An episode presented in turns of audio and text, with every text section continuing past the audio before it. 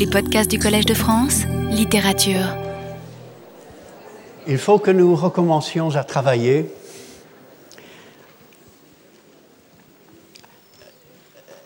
Je vais parler cette semaine de Proust, comme j'ai annoncé, de la mort de Bergotte dans La prisonnière, qui est la cinquième partie dans la recherche euh, du temps perdu, ou plutôt des réflexions de Proust ou du narrateur qui suivent la mort de Bergotte. Euh, et cette, cette mort est, comme vous le savez probablement, une insertion dans le récit. Il est vrai que beaucoup de passages dans la recherche sont des insertions, parce que c'est comme ça que Proust travaillait. Mais cette insertion euh, en est littéralement une, parce que Proust l'a placée là et non pas ailleurs.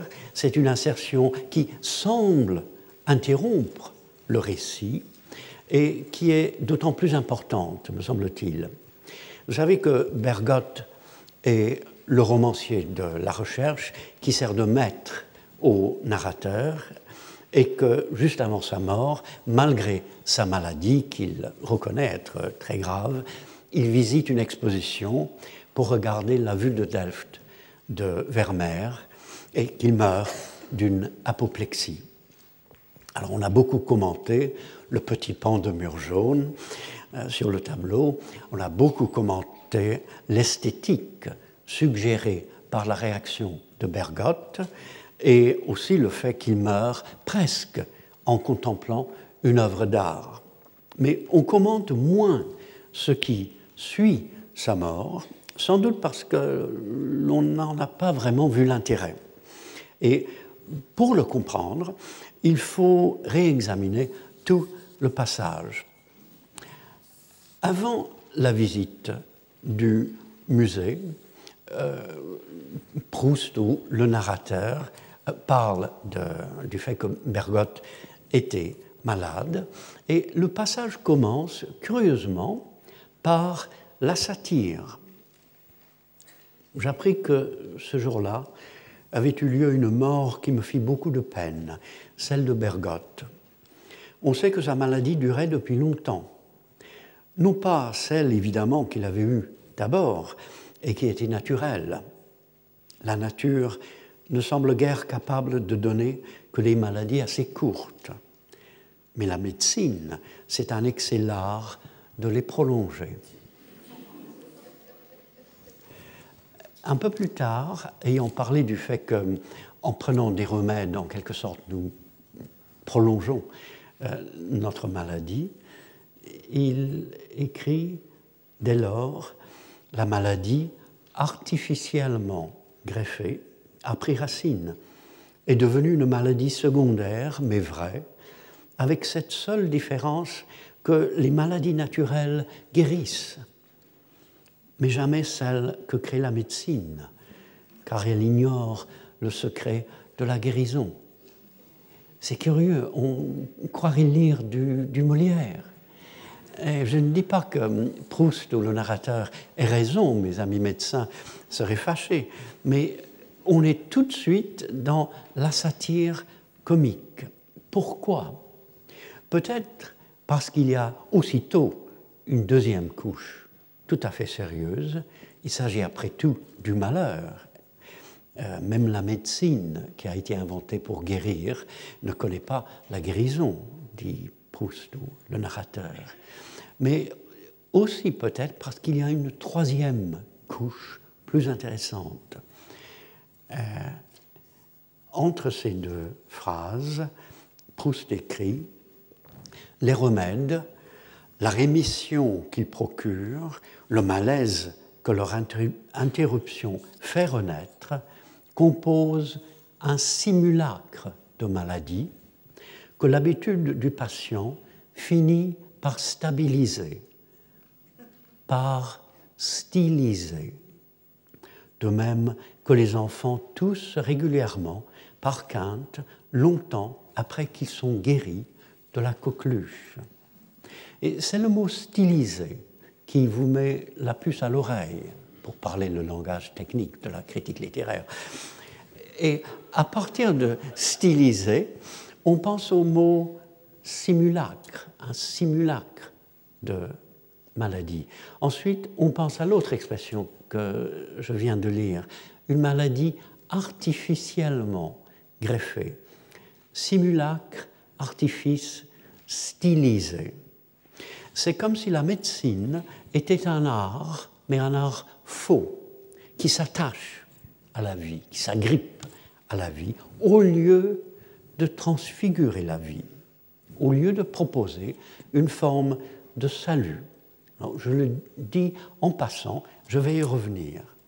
Il est question donc d'une satire. Il est question aussi des narcotiques. Euh, Bergotte n'arrive pas à dormir et prend narcotique après narcotique pour euh, essayer euh, néanmoins d'avoir quelques euh, repos la, nuit. Et Proust dit de, des narcotiques qu'il expérimente, certains sont d'une autre famille que ceux auxquels nous sommes habitués, dérivés par exemple de l'amyle et de l'éthyle. On absorbe le produit nouveau d'une composition toute différente qu'avec la délicieuse attente de l'inconnu. Le cœur bat comme un premier rendez-vous. C'est tout à fait Proust. On est d'abord dans le monde des narcotiques, des somnifères, et ensuite on est dans l'inconnu et dans le premier, euh, le premier rendez-vous amoureux, bien sûr. Euh, il écrit aussi ceci. De quelle façon allons-nous nous endormir? Et une fois que nous le serons, par quels chemins étranges, sur quelles cimes, dans quels gouffres inexplorés, le maître tout-puissant, c'est-à-dire le narcotique, euh, nous conduira-t-il? Quel groupement nouveau de sensations allons-nous connaître dans ce voyage? C'est curieux parce que nous sommes tout à fait dans le monde baudelairien. Même les mots inconnus, l'inconnu, cime, gouffre, même le voyage. les narcotiques offrent euh, à l'être un voyage vers l'inconnu, vers les hauts et les bas euh, de l'expérience humaine ou peut-être même au-delà de l'expérience humaine. Et je note que ce voyage, qui est tout à fait euh, mystérieux, a été préparé dans le texte par euh, une autre allusion. Je reviendrai à la façon dont Proust prépare ce qu'il va dire de, très important par des petites touches euh, qu'on ne remarque pas parce qu'elles ne semblent pas très importantes. Euh, il dit à un moment que Bergotte avait toujours froid et qu'il s'enveloppait de châles et de plaides et que quand un de ses rares visiteurs entrait, euh, il lui disait Que voulez-vous, mon cher? Anaxagore l'a dit la vie est un voyage. Il était habillé comme pour voyager, donc il s'excusait en quelque sorte. Et dans euh, ce qu'il dit des narcotiques, il s'agit encore une fois d'une sorte de salut. On s'échappe à la vie pour aller vers des cimes, des gouffres, l'inconnu, etc. Et c'est une, une évasion vers un autre monde. Il y a aussi dans euh, tout ce qu'il dit de Bergotte avant la visite au musée, il y a aussi de toute évidence le malheur d'être ici. Il s'agit après tout de maladie, il s'agira de mort, il s'agit de cauchemar. Et il y a pire, il y a bien pire. Euh, le narrateur dit que Bergotte, même vieux, aimait bien les femmes, et encore plus les petites filles, et s'en payait. Il dit le désir, et il dit aussi que c'était toujours décevant. Le désir n'est donc pas inutile à l'écrivain. Le désir n'est donc pas inutile à l'écrivain. On n'arrive pas à être heureux, mais on fait des remarques sur les raisons qui empêchent de l'être et qui nous fussent restés invisibles sans ces brusques percées de la déception. Il aussi, les rêves, bien entendu, ne sont pas réalisables, nous le savons. Nous n'en formerions peut-être pas sans le désir. Et il est utile d'en former pour les voir échouer et que leur échec instruise. Évidemment, c'est très proustien, c'est très triste. Euh, le désir existe pour échouer et, que, et pour que, à partir de cet échec, nous apprenions des choses sur l'amour, sur le désir, etc. Et c'est très utile pour un écrivain. Et déjà, ailleurs dans La prisonnière, comme vous le savez, Proust a dit que l'amour naît d'une attente vaine. Si la personne était venue, on ne serait pas occupé d'elle. Euh, que l'amour est provoqué par le mensonge. Si seulement Albertine n'avait pas menti, Marcel ne serait pas intéressé à elle. Que l'amour est une souffrance finalement détachée de la personne que nous croyons aimer. L'amour, c'est notre souffrance et l'existence de la personne aimée n'a finalement euh, aucun intérêt. Et le narrateur accuse constamment Albertine de mentir, d'aimer ailleurs, mais lui-même ment et désire euh, des midinettes, des petites ouvrières, désire en particulier une crémière. Et euh, à lire La prisonnière jusqu'à la mort de Bergotte, nous pourrions très bien nous demander dans quel cercle de l'enfer de Dante nous nous trouvons. Vous voyez qu'encore une fois, je fais un cours sur le bonheur d'être ici, à propos, euh, à partir du malheur d'être ici, mais attendez. Et dans cette partie du récit, le fond se trouve peut-être ici. Il allait, parle de Bergotte bien sûr, il allait ainsi se refroidissant progressivement, petite planète qui offrait une image anticipée des derniers jours de la grande, quand peu à peu la chaleur se retirera de la terre, puis la vie. Alors, la résurrection aura pris fin.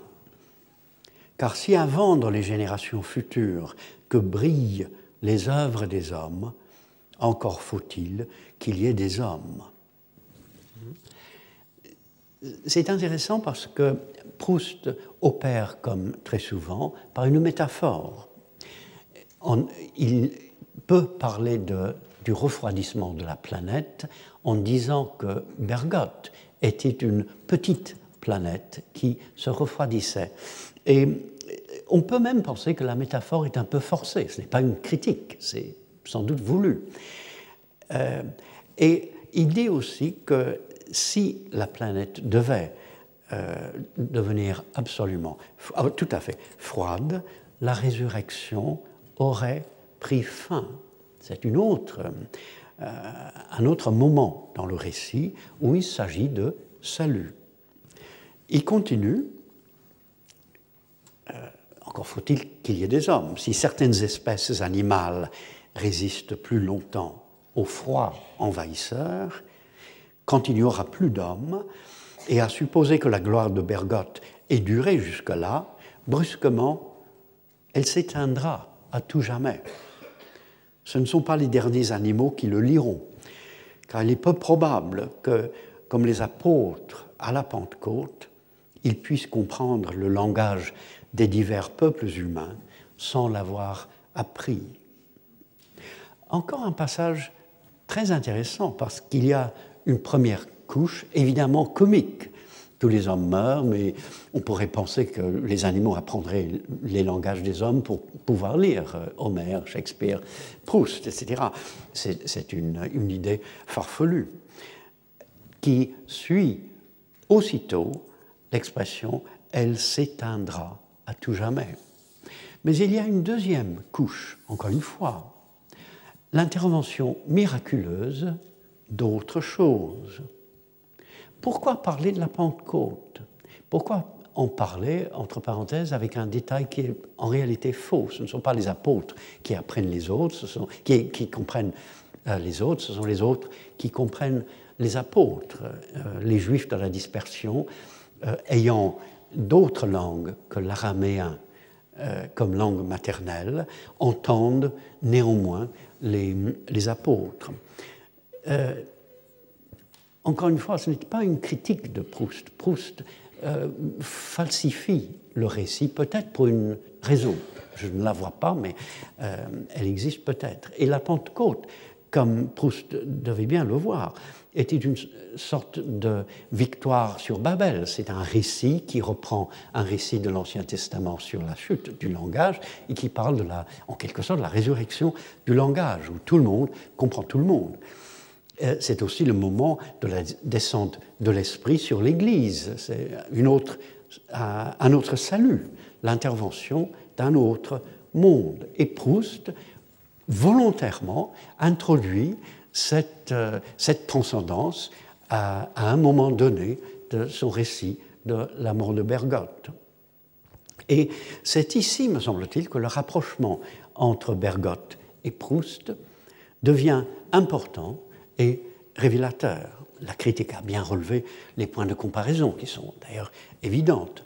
Euh, Bergotte, comme Proust, reste enfermé. Proust le dit même deux fois. Il y avait des années que Bergotte ne sortait plus de chez lui. Et puis sur la page suivante, euh, à la page suivante, j'ai dit que Bergotte ne sortait plus de chez lui.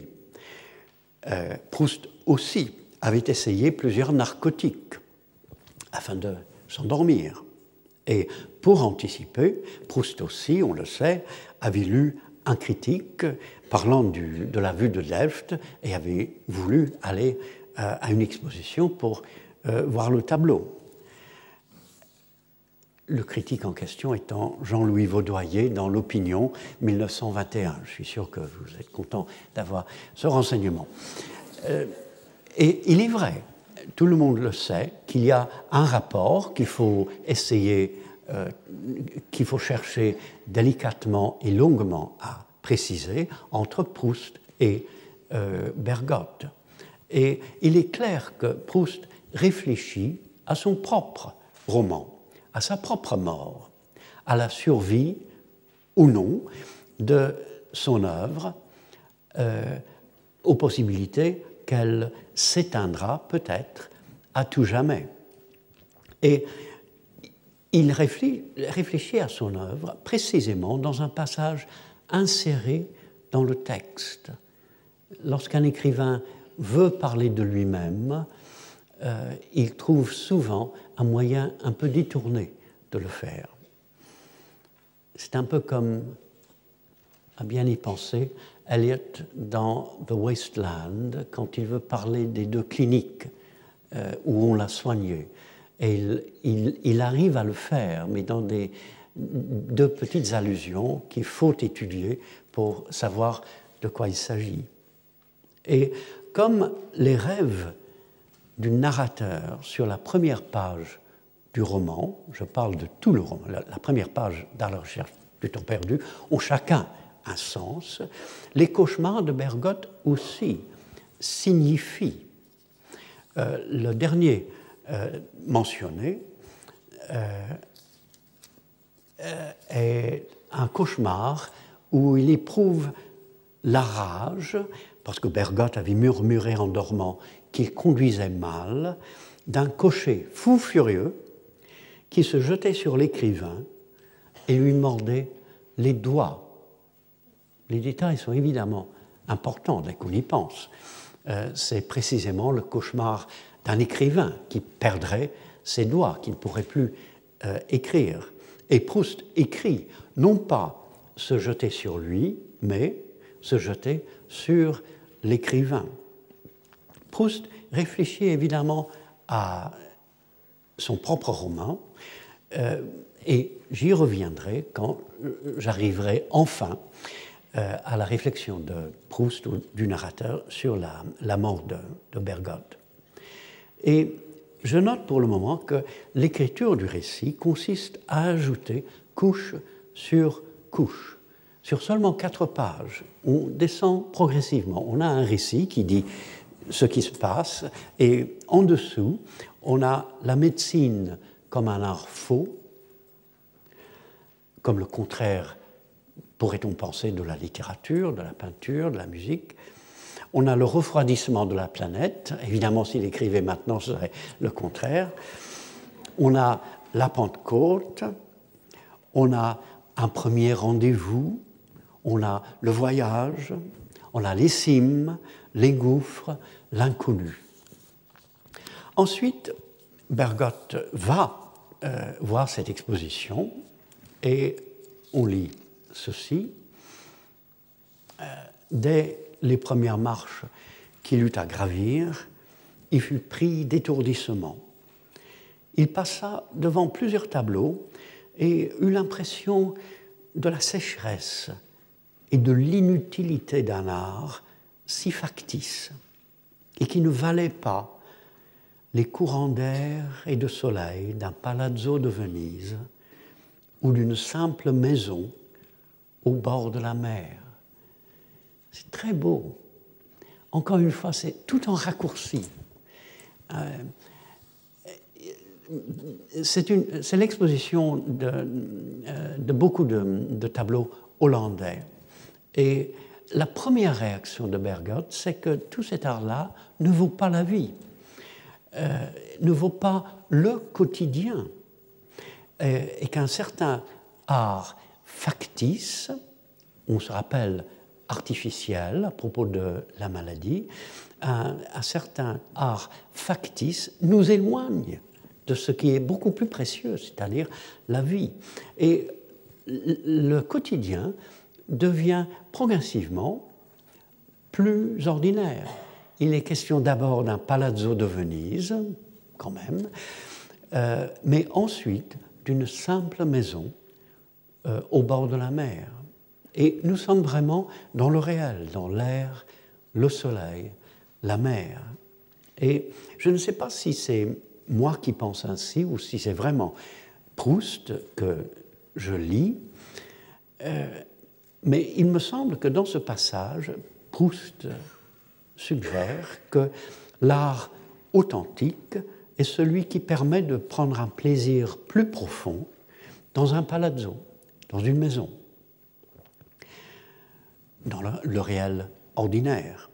Et il me semble aussi qu'on trouve ici un exemple de cet art, que Proust ne le dit pas simplement, il le montre. Les courants d'air et de soleil. Mais nous parlons de courants d'air, nous ne parlons pas de courants de soleil. Et je suppose qu'il s'agit des reflets ondoyants renvoyés par l'eau sur les murs intérieurs d'un palazzo à Venise, devant un canal ou devant la mer, euh, et d'une maison euh, au bord de la mer. Ce sont les reflets ondoyants du soleil euh, produits en quelque sorte par le contraire du soleil, c'est-à-dire l'eau. Et le bonheur d'être ici intervient tout à coup, contre toute attente, et l'art, en l'occurrence l'écriture, celle de Marcel Proust, recrée le réel, précisément à ce moment où Bergotte pense que les tableaux qu'il regarde sont factices et ne valent pas euh, le réel. Et je note que le bonheur d'être ici intervient souvent de façon soudaine dans la prisonnière. Euh, par exemple, c'est un exemple qui euh, paraît d'abord trivial à propos des toilettes de la duchesse de Guermantes. Proust écrit Ces toilettes n'étaient pas un décor quelconque, remplaçable à volonté, mais une réalité donnée et poétique, comme est celle du temps qu'il fait, comme est la lumière spéciale d'une certaine heure. Alors, encore une fois, Proust part de quelque chose de relativement inimportant. Il est vrai que Proust aimait beaucoup les, toilettes des dames, mais quand même, euh, il, part des toilettes de la duchesse de Guermantes pour pouvoir parler finalement du fait que le temps qu'il fait, euh, une lumière spéciale à une certaine heure, sont des réalités données et poétiques. Le réel est déjà poétique. C'est très important dans, à la recherche du temps perdu, en particulier de le noter. Encore une fois, c'est le mot comme qui est la porte qui ouvre sur autre chose. La poésie est déjà là. Ou un autre moment où le bonheur intervient tout d'un coup, le long passage qui survient dans le récit sur les cris de colporteurs si vous vous en souvenez. Il y a plusieurs pages où euh, le narrateur dit J'entendais les colporteurs dehors, dans la rue, qui parlaient ou qui chantaient, et il donne beaucoup d'exemples de leur, euh, euh, de petites rimes. Et c'est un peu comme dans l'enfer de Dante, un peu comme. Je ne dis pas que Proust est écrit en l'oubliant, l'enfer d'une autre époque, comme il le dit des contes arabes et des mémoires de Saint-Simon, mais le rapprochement est éclairant. La prisonnière est un roman particulièrement euh, triste, mais de temps en temps, il y a euh, une sorte d'aération du texte. Puis, euh, Proust écrit, ces étourdissements, les questions de Bergotte évidemment, augmentaient il attachait son regard comme, faut toujours noter les comme, il attachait son regard comme un enfant à un papillon jaune qu'il veut saisir au précieux petit pan de mur. Encore une fois, c'est le comme qui travaille et notons l'exactitude de la comparaison. Euh, c'est une comparaison de poète, d'écrivain, mais elle est exacte. Comme le petit garçon suit un papillon jaune qui bouge, euh, Bergotte suit le petit pan de mur jaune qui bouge parce qu'il il a des vertiges. Mais pourquoi cette comparaison en particulier? Pourquoi une comparaison? Pourquoi un enfant? Et déjà, dans le passage, euh, dans un passage que j'ai lu en fait. Il, a été question d'enfants, euh, de même que les enfants tous régulièrement par quinte longtemps après qu'ils sont guéris de la coqueluche. Encore une fois, euh, Proust met le mot qu'il lui faut dans un contexte où on ne le remarque absolument pas, pour que quand il revient, il fait un effet particulier. Il, procède exactement comme un poète. S'il était là, il serait fâché. Évidemment, il dirait qu'il y a certains poètes qui ont le don de procéder exactement comme un romancier. Mais vous voyez, ce que je veux dire? Il y a une sorte d'exactitude dans le placement des mots euh, qui fait qu'un un mot apparemment inimportant revient avec toute son importance pour qu'on le remarque. Et dans le premier exemple, l'allusion à l'enfance est en réalité importante parce qu'il s'agit du malheur de l'enfance, le fait que les enfants sont souvent malades, alors qu'ici, il s'agit du bonheur de l'enfance. Euh, les bonheurs de l'enfant qui... Euh, euh, le vertige joyeux de l'enfant qui chasse un, un, papillon, qui sont juxtaposés avec les étourdissements d'un vieillard malade et en réalité mourant. Pourquoi un papillon. Le papillon fait penser tout de suite à l'éphémère. Euh, l'art consommé et précieux de Vermeer est-il immortel ou éphémère? Euh, Est-ce un salut ou un leurre? Et le papillon fait penser aussi, Proust devait le savoir, à la résurrection, justement, à l'âme immortelle. Le mot grec psyché, signifiant à la fois l'âme et le papillon, parce que le papillon semble être l'âme qui sort de la, du, cadavre de la chenille. Mais en même temps, Proust, avec cette précision euh, que je dis de poète, mais que je devrais dire de grand écrivain, dit néanmoins que le, le petit euh, garçon poursuit le papillon qu'il veut saisir, qu'il ne saisit peut-être pas. Puis, cela continue. Cependant, la gravité de ces étourdissements ne lui échappait pas. Dans une céleste balance, lui apparaissait, chargeant l'un des plateaux, sa propre vie, tandis que l'autre contenait le petit pan de mur si bien peint en jaune.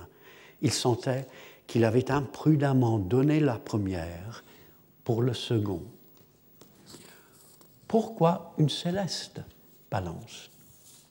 Pourquoi ne pas dire dans une balance hein, Une céleste balance fait penser évidemment à la pesée des âmes, au jugement dernier. Proust n'écrit pas en tant que chrétien, évidemment, mais de temps en temps, il sème des idées, disons, traditionnelles, même conventionnelles, pour que l'on pense à, euh, à l'immortalité, à l'âme, même au salut.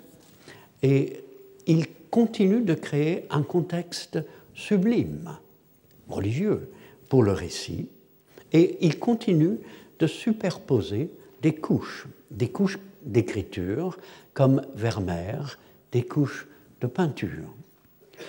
Euh, on descend vers l'enfant, le papillon, la psyché, l'âme immortelle, et on descend vers une céleste balance. Et puis, en même temps, il crée une autre couche qui est précisément l'anti-sublime, l'humour. Bergotte se sent vraiment mal et je ne voudrais pourtant pas se dit-il, être pour les journaux du soir le fait divers de cette exposition. C'est très beau, en un sens, parce que euh, il sent qu'il va peut-être mourir, mais il a suffisamment de, présence d'esprit, suffisamment de connaissance de soi, etc., suffisamment d'être pour pouvoir se moquer de lui-même.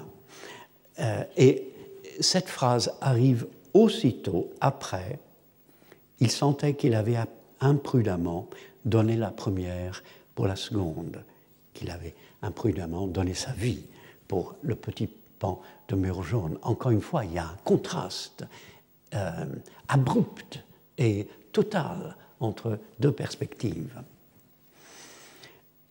Euh, Proust, euh, par cet humour, humour, met plus en relief la recherche d'une sorte de salut, et il inclut la totalité de la personne, la totalité de la personne de Bergotte, qui n'est pas simplement un romancier et un esthète, euh, dans cette recherche. Puis, Bergotte se répétait petit pan de mur jaune avec un auvent, petit pan de mur jaune. Il nomme euh, appelé euh, Malarmé dans Crise de verre, disant de Verlaine qu'il était revenu à de primitives épellations. Et Bergotte, romancier, retrouve le geste fondamental de l'écrivain, nommé le monde. Et il nomme non pas seulement avec des mots, mais avec une parole. On note les répétitions de son, de son petit pan, avec un auvent, et il écrit même un vers symboliste en décasyllabes. Petit pan de mur jaune avec un auvent, petit pan de mur jaune. Hein? Un poète, chez un poète symboliste, on verrait bien six syllabes, cinq, six syllabes. Mais en même temps, il nomme comme un enfant D'où peut-être les allusions à l'enfance, d'où la nostalgie de l'autre monde, du monde autre, de l'enfance, et Proust écrit ainsi, sachant que même l'enfant cherche à saisir quelque chose qui lui échappe, et sachant aussi que l'enfance du narrateur est présentée, a été présentée au tout début, euh, sous le signe, non pas du bonheur, mais de la détresse. Et euh, je note que la lecture aussi est la découverte et le dégagement progressif des couches superposées de l'œuvre, de n'importe quelle œuvre, surtout euh, d'un très grand écrivain comme Proust ou comme, Shakespeare. On n'a pas besoin du bagage professionnel de la critique littéraire, on a besoin surtout de lire, de relire et de re-relire. Et puis, euh, Bergotte meurt et Proust écrit ceci. Un nouveau coup, c'est le passage que vous avez. Un nouveau coup l'abattit. Il roula du canapé par terre, où accoururent tous les visiteurs et gardiens. Il était mort. Mort à jamais? Qui peut le dire? Certes, les expériences spirites, pas plus que les dogmes religieux, n'apportent de preuves que l'âme subsiste. Ce que l'on peut dire, c'est que tout se passe dans notre vie comme si nous y entrions avec le fait d'obligation contractée dans une vie antérieure.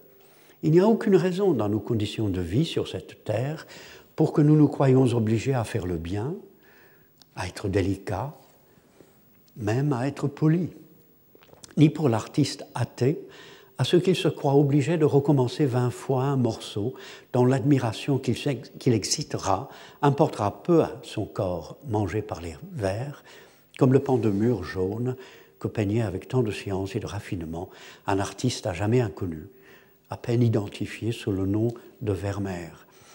Toutes ces obligations, qui n'ont pas leur sanction dans la vie, présente, dans la vie présente, semblent appartenir à un monde différent, fondé sur la bonté, le scrupule, le sacrifice, un monde entièrement différent de celui-ci, et dont nous sortons pour naître à cette terre avant peut-être d'y retourner, revivre sous l'empire de ces lois inconnues auxquelles nous avons obéi parce que nous emportions l'enseignement en nous, sans savoir qui les y avait tracées, ces lois dont tout travail profond de l'intelligence nous rapproche et qui sont invisibles seulement, et encore, pour les sots.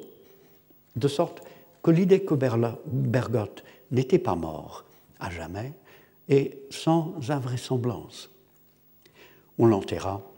Mais toute la vie funèbre, aux vitrines éclairées, ses livres, disposés trois par trois, veillaient comme des anges aux ailes éployées et semblaient, pour celui qui n'était plus, le symbole de sa résurrection. Et comme la mort de Bergotte est une interpolation, ce passage tombe comme un éclair. Il faut évidemment le lire quand on est en train de lire La, prisonnière et tombé euh, tout d'un coup sur il était mort, mort à jamais. Euh,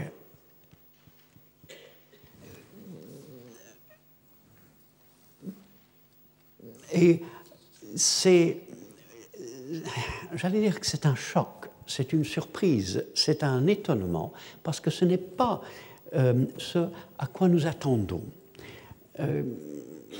ce qu'on peut dire, écrit Proust, c'est que tout se passe dans notre vie comme si nous y entrions avec le fait d'obligation contractée dans une vie antérieure. Alors, comme tout le monde le, voit, euh, c'est platonicien, c'est la réminiscence d'une vie antérieure, mais c'est aussi un emploi purement stratégique de Platon. Tout se passe comme si comme si est aussi important pour un écrivain que comme. Euh, c'est exactement euh, comme l'emploi stratégique de Platon dans Pressentiment d'immortalité de Wordsworth. C'est l'idée que on pourrait penser que nous arrivons d'un autre monde, que nous oublions, mais dont nous avons de temps à autre une sorte de pressentiment. Dans le cas de Wordsworth, c'est le pressentiment de l'immortalité. Dans le cas de Proust, c'est le pressentiment de certaines obligations. Euh, Proust ne croit pas plus que Wordsworth à l'existence réelle de ce monde intérieur, de cette vie antérieure plutôt, cette vie antérieure que nous aurions euh, vécue avant euh, de venir sur la Terre, c'est comme si c'était le cas. Et nous sommes en réalité loin de Platon. On a raison d'invoquer Platon et le monde des idées et des formes à propos de ce que dit Proust souvent dans la recherche, ce qu'il dit par exemple des essences en parlant de la petite phrase de Vinteuil. Mais dans cette interpolation, le monde antérieur ne nous incite pas à nous élever jusqu'aux idées, jusqu'à l'idée du beau, du vrai, etc. Il nous incite à respecter une certaine morale, qui n'est pas absente, bien sûr, de la doctrine de Socrate, une morale sociale, où il s'agit de faire le bien, d'être délicat, d'être poli. Il dit il n'y a pas de raison d'être poli même si nous n'avons pas cette idée d'obligation, et d'où vient euh, cette idée d'une obligation? C'est comme si euh, cette idée nous venait d'une vie antérieure. Et ici aussi, Proust prépare son chemin.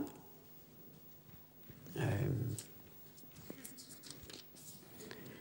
en écrivant, il y a dans notre corps un certain instinct de ce qui nous est salutaire, comme dans le cœur de ce qui est le devoir moral, et qu'aucune autorisation de docteur en médecine ou en théologie ne peut suppléer.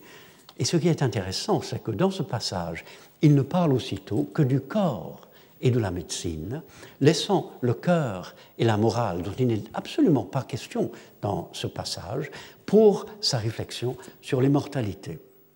C'est aussi une morale artistique, euh, bien sûr.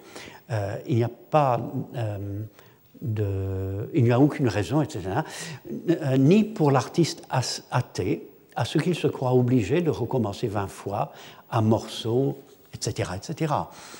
Et je note la répétition du mot obligation, obligation, obligé, obligé, obligation. Et il est faux de dire que Proust souligne dans ce passage les vertus salvatrices de l'art. Je l'ai lu quelque part. Il est faux de le dire. Proust, dans ce passage, met en question la valeur salvatrice de l'art. Il parle d'autre chose, il parle d'obligation. Il parle en quelque sorte du bonheur d'être ici.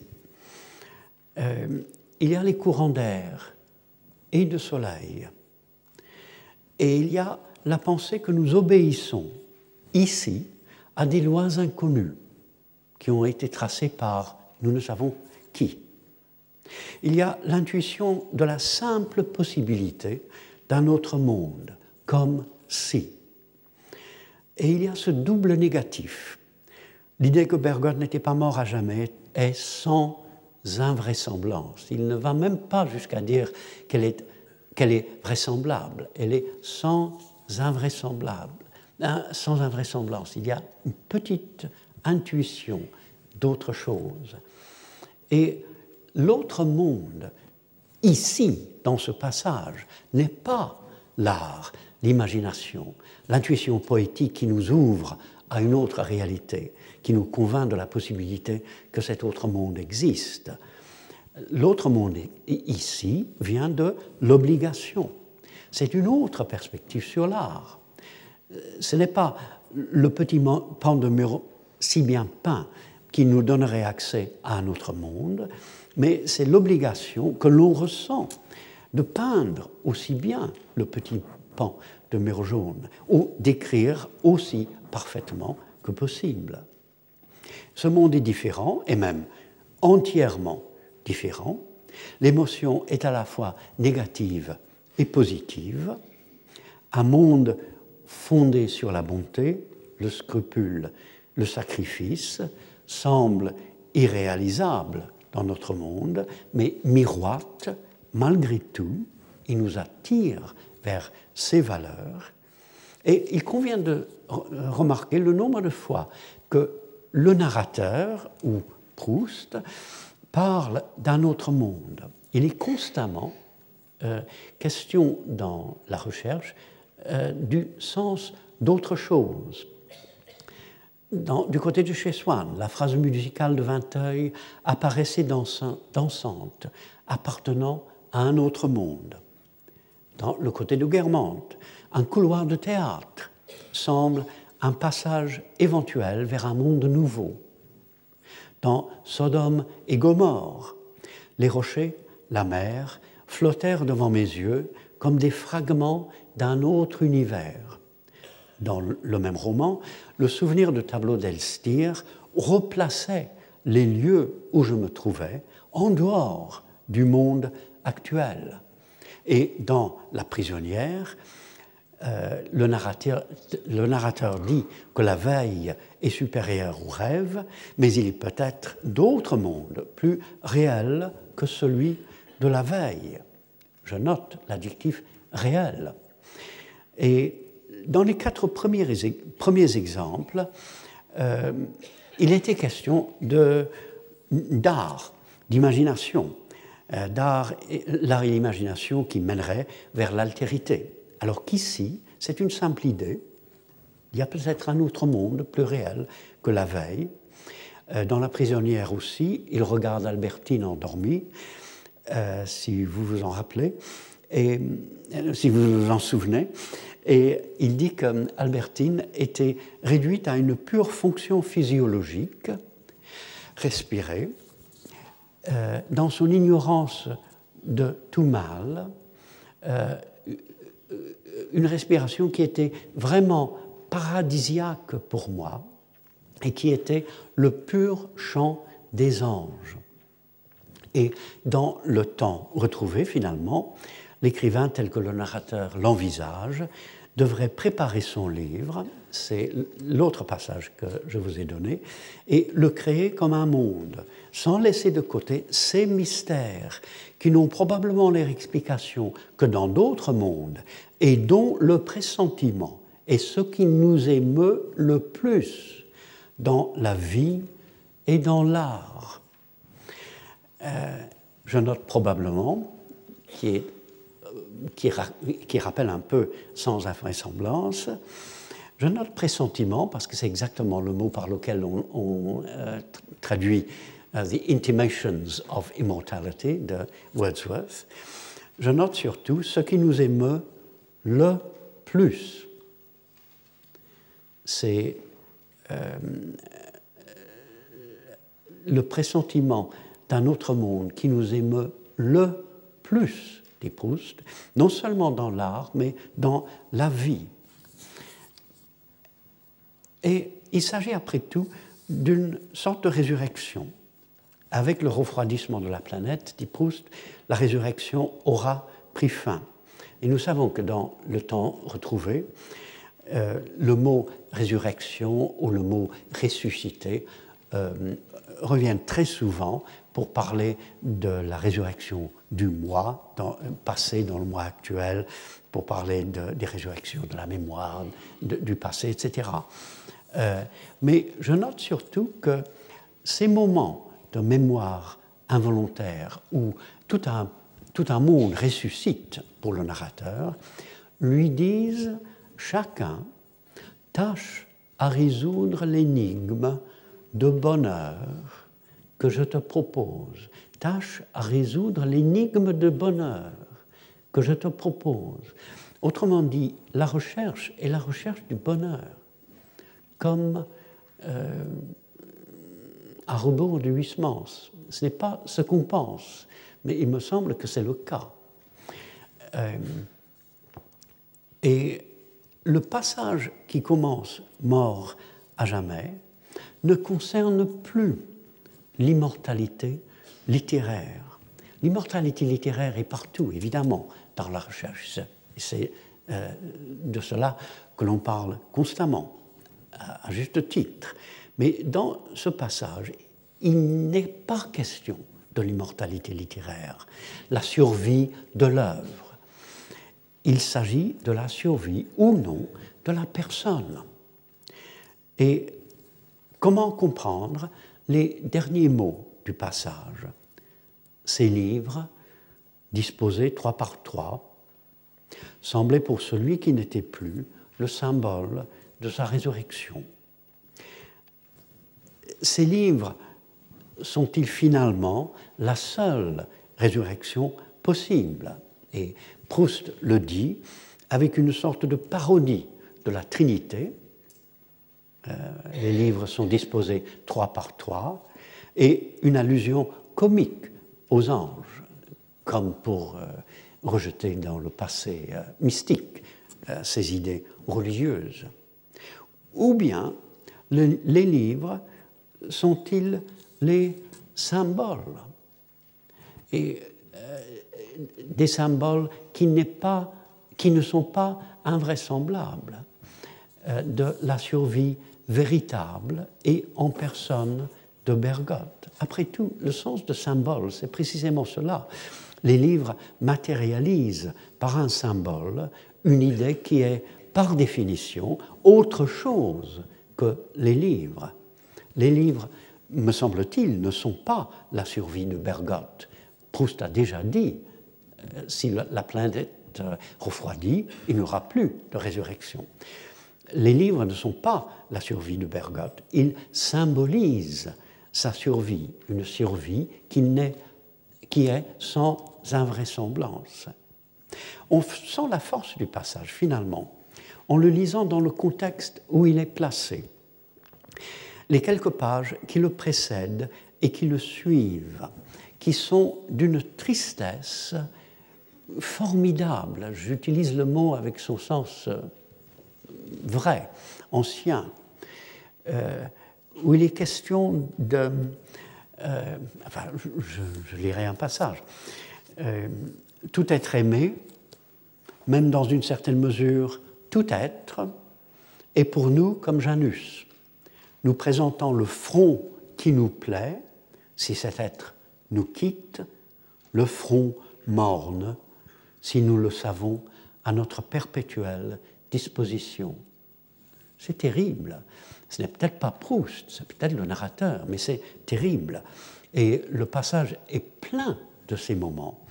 Euh, comme je l'ai dit, euh, la prisonnière est absolument pleine des mensonges d'Albertine, mais la prisonnière est, devrait-on dire, pleine, euh, pleine aussi des mensonges du narrateur. Autrement dit, lorsque le narrateur parle d'obligation, d'obligation qui l'attire et qui l'attire vers la possibilité d'un autre monde, au-delà de la mort. Euh, ces obligations interrompent le récit exactement comme tout ce passage interrompt le récit, parce que ces obligations lui sont parfaitement indifférentes dans tout ce que nous voyons de lui, dans ses rapports avec Albertine et avec d'autres. Et comme on sait, la mort de Bergotte est attachée au récit de la prisonnière euh, par un mensonge d'Albertine, précisément à propos de Bergotte. C'est extrêmement exact, extrêmement juste, encore une fois. Euh, Proust écrit J'appris que ce jour-là avait eu lieu une mort qui me fit beaucoup de peine. Mais tout de suite après ce passage, il apprend euh, que ce ne fut pas ce jour-là, mais la veille que Bergotte était mort, la veille où Albertine feignait avoir parlé avec Bergotte dans la rue. C'était un mensonge, un mensonge gratuit. Et il me semble que la fonction du texte n'est pas de fournir encore un exemple de la duplicité d'Albertine, c'est un des éditeurs du texte, du roman qui le dit. Euh, la fonction du texte est au contraire euh, de montrer que la duplicité d'Albertine euh, ajoute à la signification du récit de la mort de Bergotte. Même la mort de Bergotte est indissociable d'un mensonge. Le pauvre homme meurt, pour ainsi dire, au creux d'un mensonge. Et la vision des obligations, si étrange et si inexplicable euh, que ressent le narrateur, la vision d'un monde différent est vraiment différente. L'autre monde aperçu est vraiment différent du monde dans lequel euh, Proust nous a plongés. Insérer un récit qui parle soudain, non pas de l'aperçu d'un autre monde grâce à l'art, mais de l'aperçu d'un autre monde où l'individu même pourrait survivre, dans le malheur et la tristesse de la prisonnière, c'est montrer la fragilité et la force de cette vision d'une sorte de résurrection, et c'est ouvrir une fenêtre vers le bonheur dans un monde qui ressemble étrangement à l'enfer de Dante. voilà, j'ai terminé un peu tard. Euh, la semaine prochaine, je parlerai de John Mandeville ou de Jean Mandeville, euh, de son livre qui s'appelle Le livre des merveilles du monde, un ouvrage du XIVe siècle écrit en anglo-normand. En anglo-normand. Autrement dit, un écrit, fait par un anglais, mais en français. Et si vous voulez le lire à l'avance, il existe une traduction en français moderne, Mandeville, Voyage autour de la Terre, euh, traduit par Christiane Deluz, D-E-L-U-Z, publié par les Belles Lettres en 1993. Je vous remercie. Retrouvez tous les podcasts du Collège de France sur www.collège-de-france.fr.